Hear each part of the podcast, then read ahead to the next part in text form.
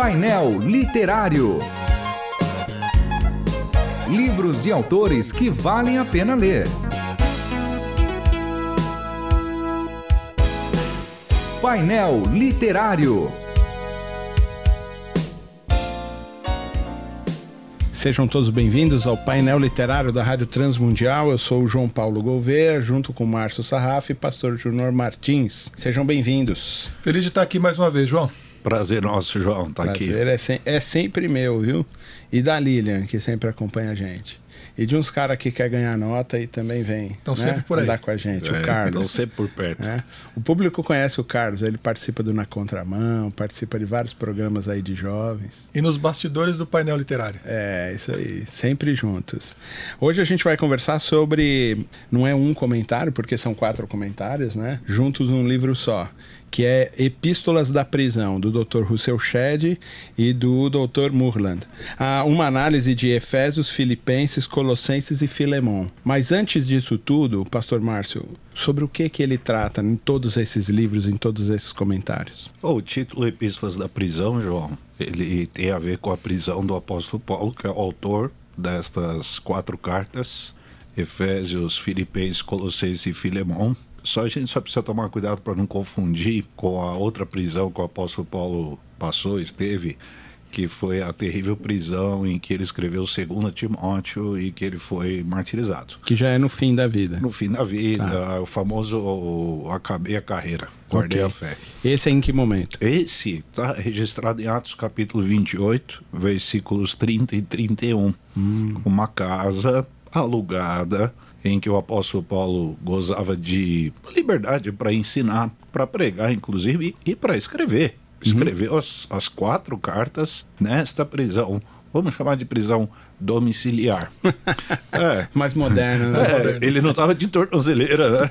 eletrônica ali, mas ele estava preso, é claro, mas gozava ali da companhia de amigos, inclusive, de pessoas que puderam visitá-lo, amanuenses que o ajudaram na composição das cartas. Timóteo esteve ali presente, Lucas, o próprio Epáfras, pessoas que puderam visitar Paulo uhum. nesta casa, nesta prisão domiciliar.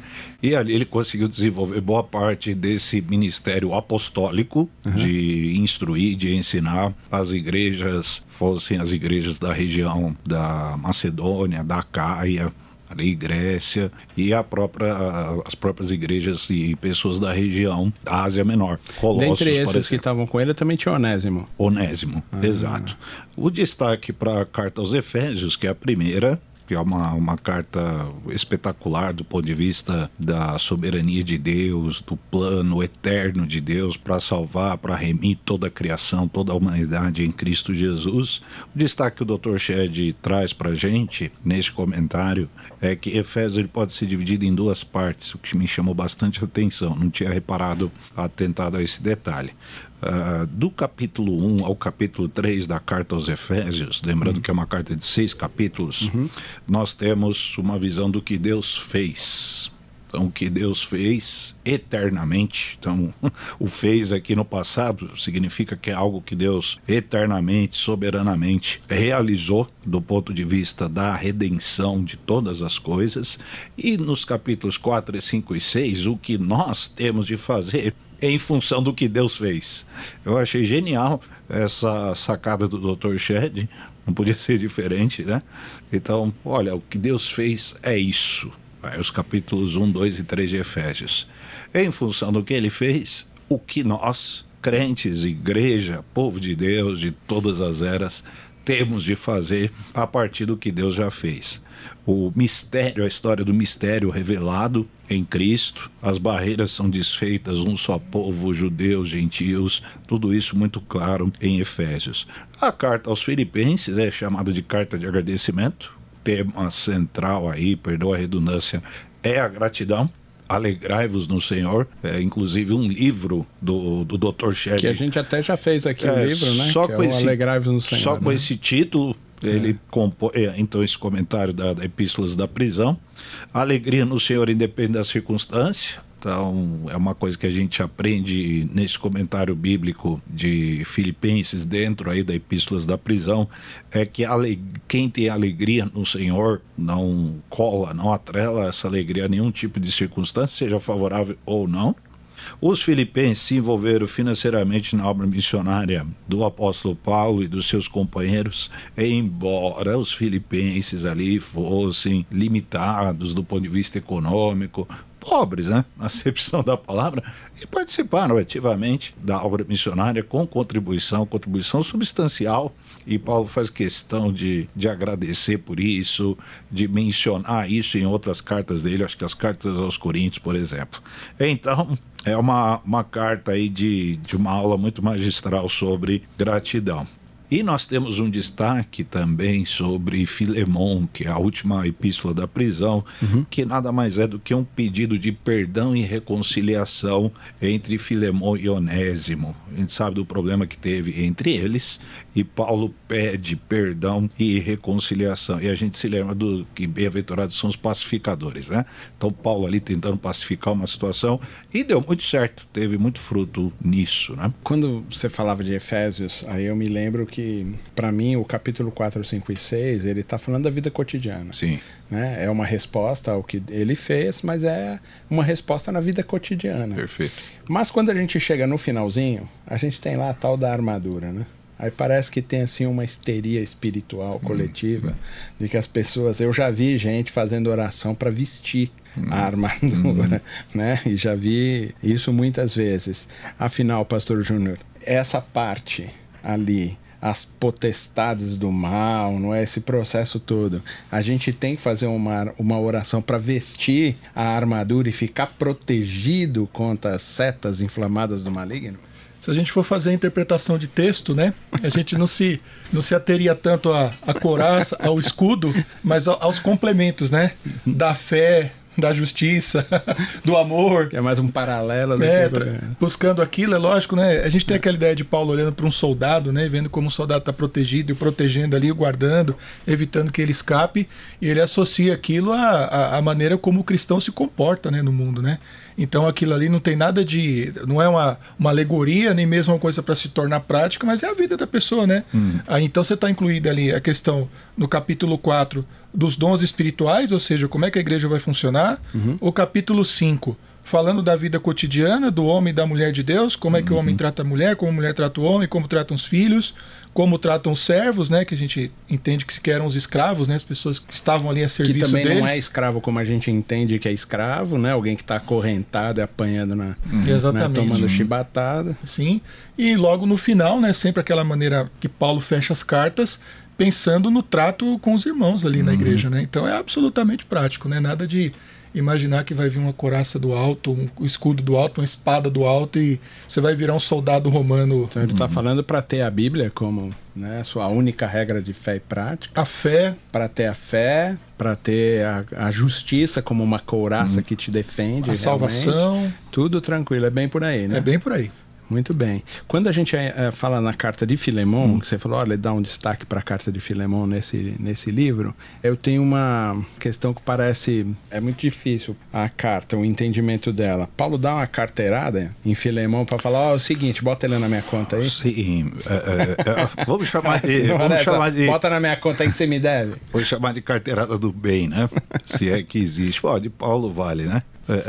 O papel de todo pastor, de todo líder, é pacificar as situações em que isto é possível, com os princípios do Evangelho. E o que Paulo fez foi exatamente isso.